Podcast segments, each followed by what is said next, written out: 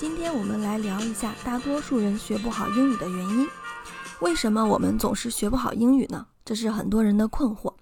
呃，在聊之前，先做一下自我介绍，就是我自己是英语专业的本科加英语专业硕士，差不多有九年多的英语教学经验，累积起来可能有八千小时加。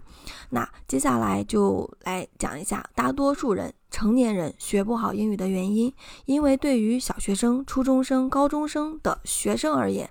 他们每天是在学校跟着老师学的，只要你每天有认真的听课，有认真的吸收，慢慢的是会有进步的。所以本期内容主要针对于成年人，成年人学不好英语的原因。来，第一点是你要设定清晰的目标。很多人一上来就会来说，老师，我想学英语。那我会问，你的目标是什么？嗯，我想要基本的口语交流，能跟外国人流利的对话。OK，呃，划重点，这个地方就是他所表达的这个目标是非常模糊的，就不够清晰。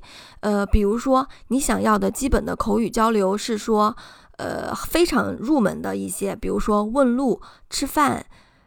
买东西这些地方就是你的一个基本的要交交流，这个东西多少钱？好的，我买了。还是说你想要跟别人聊一些有深度的问题？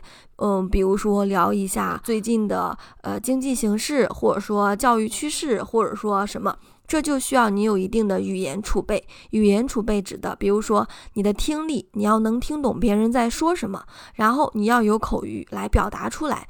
很多人的问题就是他可能听不太懂，或者说他听懂了大概，但是没有办法迅速给出一个回复。那针对这种情况，就是我会会根据学生的现在的水平来制定相关的学习目标。所以说，这样的一个解决方案就是说，你需要。了解自己的水平，然后制定一个比较清晰的目标。那在制定目标方面，呃，我们的建议就是说，根据现在的一些考试体系，比如说你现在大概是什么水平，初中、高中、大学四六级，那你想要达成什么样的目标？比如说，我想要考到雅思七点五分的口语水平和阅读水平。或者说我想要听懂差不多六级的听力，或者说我想要读懂差不多也托福、雅思的文章，这样就是一个相对而言比较清晰具体的目标。另外一点就是，在这个考试体系之下，每一个等级的考试或者每一种考试，它都会伴随着有大量的练习，比如说听力、阅读或语法等。然后呢，就就是说它的资料比较多，所以说你学习起来就相对于更加从容一点，你可以选择的东西更多。接下来第二点是正确的学习方法。其实很多学生他都不知道如何正确的学习，就是不知道 how to learn。那他也没有一个正确的学习方法，因此就会效率很低，花了很多时间却没有什么进步。呃，关于我所推荐的学习方法，因为每个人的方法不同，这里是我所推荐的方法，就是我所推荐的具体方法，可以参考之前的播客的内容，《英语学习方法小结》和《如何提高听说》这两期内容里面讲的比较具体。那现在再简单的来讲一下，就是简单而言，我们可以把英语学习的过程分解为听、读、说、写这四个部分是不可分割的。你要同时学习，不可能说啊，我这个地方分数特别高，那个分数特别低，不，这就说明你的水平是不够的。先来第一个点。听中国人的听力普遍都比较弱，所以说建议大家先听文本，先用你的耳朵去听，然后再用眼睛去阅读，一定要这样去做。第二步就是读，读可以分为泛读和精读。泛读就是说一篇文章，比如说八百字，我花两分钟读完了，然后读完之后对文章有一个大概的理解，大意读懂大意以及。某一个具体的细节，比如说，哎，他这句话到底是什么意思？大意加具体的细节。那精读，精读就是我们从小到大英语老师在课堂上带我们分析课文所讲的东西，就是讲单词、短语、句子、文章框架、语法这些内容，就是精读。精读是我们进步的阶梯，就是建议大家最好每天做两篇左右的精读，就是你要确定这篇文章我读懂了嘛，而不是仅仅仅仅的说啊这个题目我做完了，OK，That's it，不对的，你要去认真的读这篇文章，只有你读懂了，你才会有进步，就切记不要囫囵吞枣。再往下就是，呃，读它其实还包括另一个，就是朗读。大声的读出来，就是你要读出声音来，不要用眼睛去看，默默的看着它。你用眼睛去看，你跟文本和字之间建立的联系是非常弱的。所以说，你要大声的朗读，就像说话，就像读诗歌一样，这样才能够有效的刺激你的大脑皮层，锻炼你的口腔肌肉。再往下走，就是说说，包括刚才提到的跟读课文、朗读课文。然后还有有目的的口语练习。那跟读课文之前也提到过，就是像影子一样跟着读课文，在这个过程中练习你的发音和语调。前期就是要去模仿它，前期就是要去模仿它，然后摆脱掉这个录音。接下来我们自己来朗读，大声的朗读。你要想一想，哎，我朗读的是不是跟录音是一样的？再往下就是有题目的口语练习，比如像，呃，托雅思、雅思或托福的一些口语练习，一些简单的基本介绍，你对一些时事的看法等，有题目的练习才会让你更有目的的去输入和输出。最后一步是写。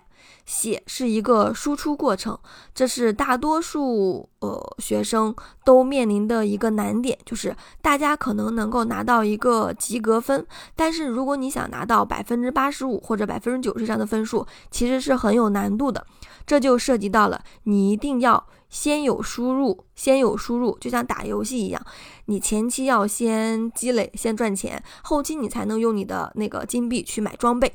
那在英语学习中，你的输入是什么？你的输入就是你的听和你的读，听听力以及做泛读、做精读。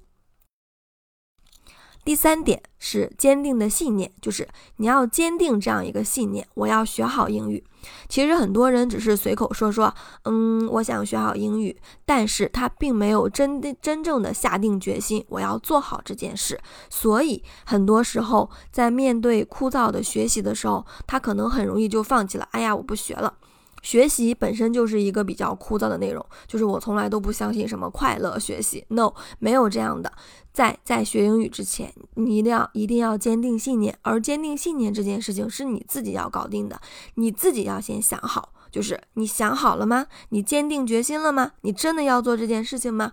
只有这样，你才会有来自内心的动力，才会引领着呃我们度过漫长，可能还会有些无聊的英语学习过程。第四点就是你要意识到，学好英语并不容易。学好英语并不是一件很容易的事情。就是学习或学英语这件事情，它不像打游戏，就就只要你出了大招，敌人立马就会掉血百分之六十。学英语没有。这样及时的正反馈，它需要一个很长期的过程。你你需要保证每天两到三小时的高效学习。可能你学了三个月、半年之后，回头再看，哦，我好像进步了。但是在这个过程当中，你是意识不到的。呃，在这里可以强调一下，就是英语学科和数学、物理等学科的区别。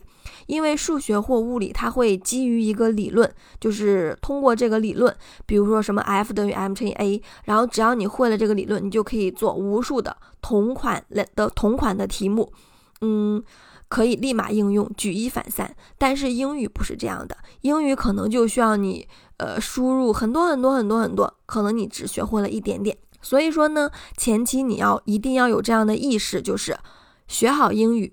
很不容易，你要练出一口流利的伦敦腔是一件很不容易的事情。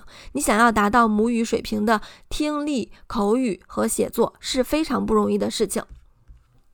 接下来来到我们的最后一点，就是输入一千，输出一，意思就是我们要大量的输入。嗯，当然我们的输出可能会比较少。就很多人会说啊，我现在学完了新概念一二三四，那。我的英语就学好了吗？我就能达到母语水平了吗？嗯，不是这样的，就是我们不可以用这样的参考体系。就举一个相同的例子，就比如说，你的语文或者说你的中文学得好，是因为你小学学了小学一年级、二年级、三年级、四年级、五年级、六年级这六个年级的课本吗？不是的，我们还学了其学了其其他许多呃许多其他的内容。嗯，在这里需要强调的就是，学英语就像 AI 的机器学习，就是你的 machine learning，你需要大量的输入，大量的重复，重复的多了，你就记住了。呃，从微观上来讲，一个单词它在不同的场合要出现十七次，我们才会记住它。那在宏观上来讲，那学英语泛泛的，比如说你读了一篇文章，呃。读了三篇文章吧，一共有三千个单词。那么你不要期待自己说哦，我要记住每一个单词，我要记住每一个高级句子，我以后就能熟悉记住这这个文章中它所用的文章框架。No，不会的，不会这样的。呃，正常情况是你读了三篇文章，可能三千单词左右，只要你能记住其中的三个单词，只要你能记住其中的一句话或两句话，那么你就赚到了。这就是我们所说的输入一千，输出一，所以你一定要大量的输入。那再再强调一下，什么是大量的输入？就是你的听力和你的阅读。OK，这就是今天的一个内容哈。那接下来的一个总结就是今天内容的总结。第一，你要设定清晰的目标。我在这里的建议就是根据现有的考试。建立一个比较具体的目标，比如说我想要雅思考过七点五分的听力。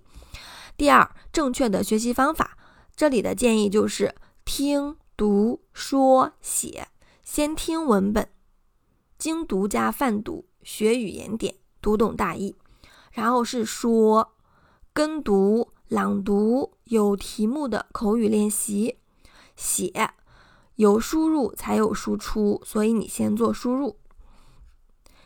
第三，坚定信念，我要学好英语，一定要坚定自己的信念。